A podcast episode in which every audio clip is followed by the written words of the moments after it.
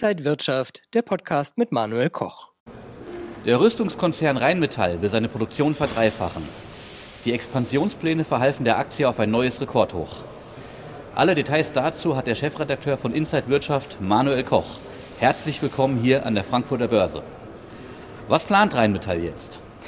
Ja, neue Werke, eine höhere Produktion. Rheinmetall wird massiv alles eigentlich ausbauen und Grund ist natürlich der Ukraine-Krieg und die Gefahr durch Russland. Und man muss auch unabhängiger in Deutschland zum Beispiel werden von Partnern wie den USA. Auch in ganz Europa muss man da unabhängiger werden. Und da muss man eben deutlich aufs Gas drücken bei der Rüstungsproduktion. So will man zum Beispiel bis 2025 700.000 Artilleriegeschosse pro Jahr produzieren bei Rheinmetall.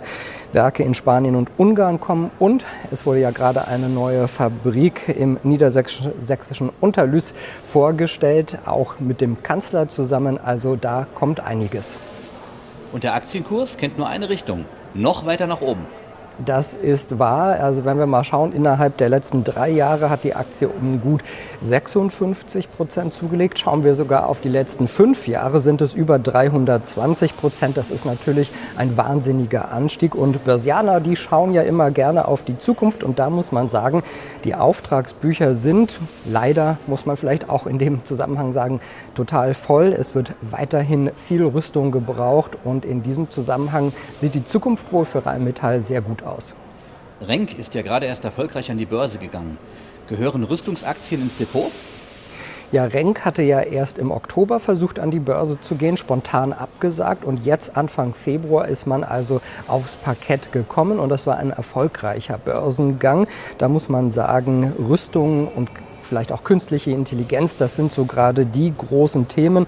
Ob Rüstung aber ins Depot gehört, das muss jeder für sich entscheiden. Wenn man auf die Rendite guckt, muss man wahrscheinlich sagen ja. Wenn man auf moralische Punkte schaut, muss das dann jeder für sich wissen. Ich würde da eher Nein sagen. Es wird ja oft über Nachhaltigkeit von Rüstungsaktien gesprochen. Was denkst du darüber?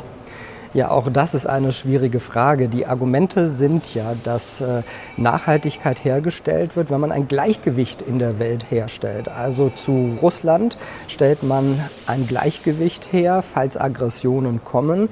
Das wird als nachhaltig bezeichnet. Ich persönlich verstehe unter dem Begriff nachhaltig noch eher andere Dinge. Das heißt, für mich wird auch Rüstung in Zukunft nicht nachhaltig sein und ich würde da nicht investieren. Vielen Dank an den Chefredakteur von Inside Wirtschaft, Manuel Koch. Und wenn euch diese Sendung gefallen hat, dann abonniert gerne den Podcast von Inside Wirtschaft und gebt uns ein Like.